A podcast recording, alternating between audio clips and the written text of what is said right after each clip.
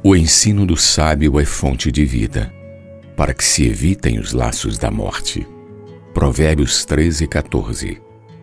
A fonte da vida. Bem-aventurados aqueles que leem e aqueles que ouvem as palavras da profecia e guardam as coisas nela escritas, pois o tempo está próximo. Apocalipse 1, 3. É hora de se aplicar a leitura de livros espirituais saudáveis promover rodas de leitura, para que todos possam receber o ensino do sábio, que é a fonte da vida. O tempo está próximo. O dia do Senhor vem como ladrão de noite.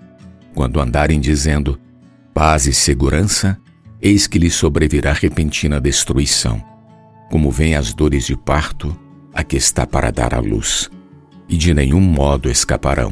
1 Tessalonicenses 5, 2 e 3 Assim como nos dias anteriores ao dilúvio, comiam e bebiam, casavam-se e davam-se em casamento, até o dia em que Noé entrou na arca, e não perceberam. Senão quando veio o dilúvio e os levou a todos. Assim será também a vinda do Filho do Homem. Mateus 24, 38 e 39. O mesmo aconteceu nos dias de Ló. Comiam, bebiam, compravam, vendiam, plantavam e edificavam Choveu fogo do céu e enxofre, e destruiu a todos. Lucas 17, 28 e 29. Se você leva uma vida descuidada, só tem tempo para seus negócios, comprando, vendendo, plantando e edificando como todos os homens, está na hora de fazer uma reflexão em sua vida se quiser evitar os laços da morte.